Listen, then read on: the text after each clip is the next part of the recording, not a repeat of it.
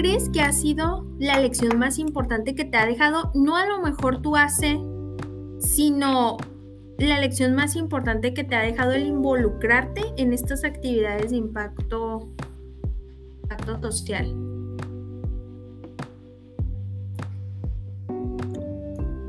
Está. Como que se me fue poquito la, la señal, pero sí escuché la pregunta. Sí. Eh, pues creo que como, como activista o como defensora de derechos eh, humanos, pues sí he, visto como muchas cosas, ¿no? Y de todo, desde momentos, o podemos llegar a vivir momentos muy agradables donde ya una familia logra cruzar a Estados Unidos, o donde logran asentarse aquí en la ciudad, o hasta otras cosas como pues bastante fatales, ¿no? Donde hay pues personas que pierden la vida, o que pues simplemente desaparecen y ya no volvemos a saber de ellas. Pero el hecho de haber enfocado eh, de los últimos años para acá, como todos mis esfuerzos y mi trabajo en las infancias y las juventudes, era pues por el descubrir, ¿no? Que en realidad estos niños, niñas, pues tienen una voz, ¿no? Y tienen una autonomía y tienen un pensamiento propio. Y creo que como sociedad también hemos sido muy adultocentristas, ¿no? En muchos aspectos y en cualquier estrato eh, social, ¿no? Y, obviamente con estas eh, infancias y juventudes que viven o que atraviesan estas vulnerabilidades, pues todavía es más marcado. Entonces, para mí el hecho de darme cuenta de cómo las infancias, ¿no? Todavía tienen o preservan esta esperanza hacia la vida, a pesar de las circunstancias por las que están pasando y a pesar de todo lo que han visto y de todo lo que han vivido, creo que para mí esa es como la lección más importante, ¿no? Y que viene justamente de lo que tú dices, el hecho de que a veces una se desespera o que a veces una siente que no está pasando lo que una quiere, ¿no? Que no es suficiente o que la vida pues se vuelve más difícil, dices, wow, ¿no? Como estos niños y niñas, a pesar de la circunstancia en la que están, le siguen viendo esta esperanza, ¿no? Siguen viendo lo bonito de las personas, de los otros y el hecho de trabajar con ellos para que puedan eh, darse cuenta de que también hay otras realidades, ¿no? Que hay otras formas de vivir y que podemos, eh, las personas adultas que estamos afuera, también trabajar para que tengan otras posibilidades de vida. Eh, creo que ha sido como el, el, aprendizaje más grande que he tenido. En realidad yo siempre digo que aprendo más eh, cuando yo voy que en realidad lo que yo enseño, ¿no? Es como yo soy la que siempre te vas, sí, siempre te va, se va uno con esa sensación cuando este, anda tratando de generar, de ir a poner su granito, ¿no? En alguna ocasión, y ahorita que lo comentas, porque sí es cierto, es muy triste cómo vamos perdiendo a veces la sensibilidad a cosas tan pequeñas pero tan gratificantes de la vida y que solamente los niños todavía mantienen. Y me acuerdo mucho que tuvimos la oportunidad de estar, y no sé si por ahí creo que te encontré, eh, coincidimos en el albergue, en el Juventud 2000, y que tenían niños, y recuerdo que, que Roberto... Eh, colabora aquí con nosotros, pues entró, ¿no? A hacer un sondeo para ver cuántos niños había por ahí. Y bueno, pues era una alegría total, pero ni siquiera sabían todavía qué íbamos a hacer ni nada, pero, o sea, ya existe y es una emoción genuina, ¿no? De estar rodeados de gente nueva, de que si alguien va a decirles es que vamos a hacer actividades, pero ni siquiera saben qué actividades, pero ellos en su alegría es, es impresionante. Entonces sí, te llevas, una experiencia muy bonita porque como tú dices, creo que cuando terminamos sintiendo que aprendemos más de lo que nosotros estamos ofreciendo o lo que podemos ofrecer, creo que ahí es cuando, cuando de verdad le comenzamos a dar sentido a, a todas estas acciones.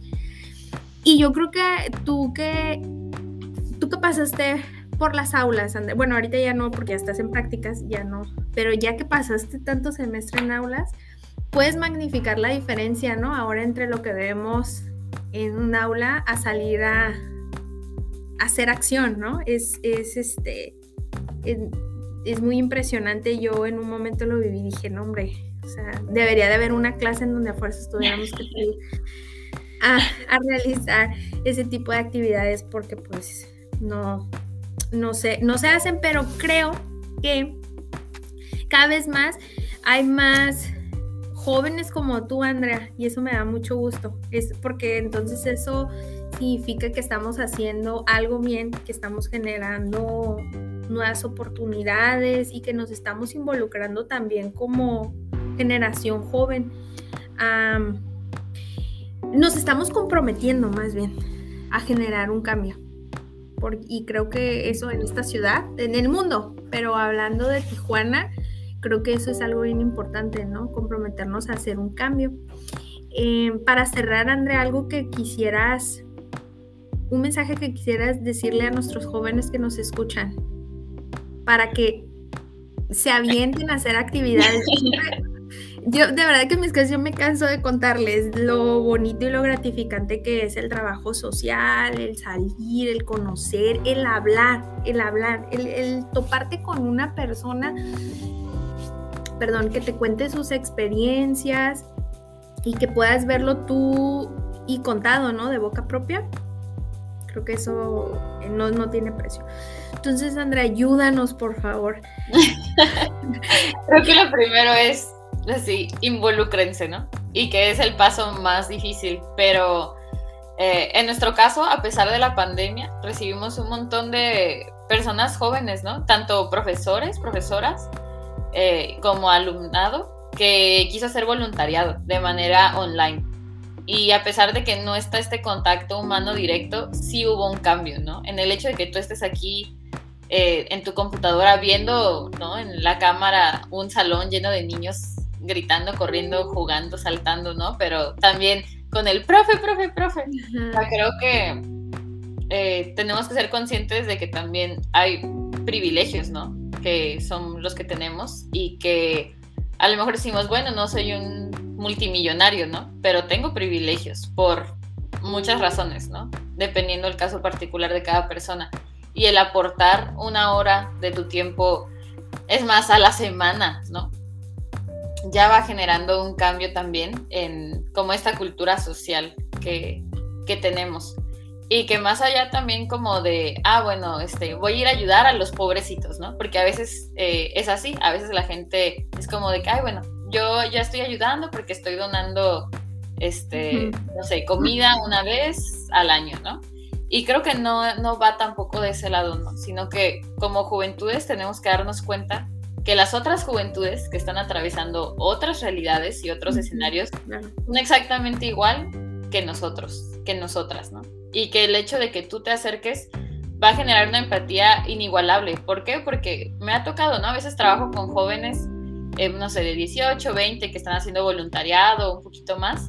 Y pues ahí hay otros jóvenes de esas edades también y que a veces dicen como, wow, ¿no? Me veo reflejado, ¿no? O sea, las mismas cosas que me gustan o las cosas también que me, que me preocupan, ¿no? O que quiero hacer, o estos sueños o estas metas, en realidad te das cuenta de que no hay una brecha de, de diferencia, ¿no? En, en ese sentido. Eh, porque hay muchos jóvenes que también me dicen, ¿no? Como que, es que a mí no me gustan los niños, no me gustan las niñas. Y es como, ok, vayan a terapia, pero igual involúcrense con los jóvenes, ¿no? Sí, y claro. me estar con estos jóvenes así, más rebeldones, de, ay, no quiero hacer nada, profe, y, ay, no, es que no tengo ganas, ¿y para qué? ¿Para qué me sirve eso, no? Si yo quiero dinero, si yo quiero... Y tienen como 16 años, ¿no? Y creo que a ti te ayuda a remontarte a ti mismo y a decir como, a lo mejor yo estaba igual, o a lo mejor creo que yo también sentía como esa cosa de que, ay, ahorita me vale, no, no quiero hacer nada, ¿para qué sirve? Eh, y te ayuda, ¿no? También es como, para mí sin duda ese tipo de voluntariado es como unas por otras, o sea, sí estás dando, pero en realidad también te están dando mucho porque cuando compartimos, creo que cuando, ahorita que dices de los jóvenes es bien importante porque cada uno trae su historia, ¿no? Y a lo mejor eh, quien tiene un poco más de privilegio, como tú lo comentas, pues a lo mejor también tiene una historia de superación que puede contar, que puede compartir y que puede inspirar también a otros, a otros jóvenes, ¿no? Yo sé que a veces pensamos en niños y decimos, y tenemos que tener un montón de paciencia, ¿no?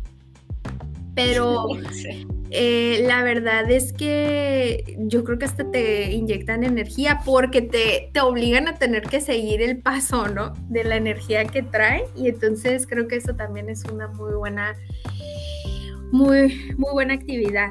Andrea, si alguien em, quisiera ser voluntariado en tu AC, ¿puede acercarse? Sí, claro, ahí en nuestras redes sociales también está nuestro correo electrónico y pueden acercarse para preguntarnos. Ahora sí que trabajo sobra. Sí, claro. ¿Nos recuerdas tu correo, Andrea? Sí, el correo que tenemos ahorita es int, int, igual te lo escribo si quieres, int activistyouth.info, está un poquito largo. punto info. Arroba eh, gmail.com. Ok.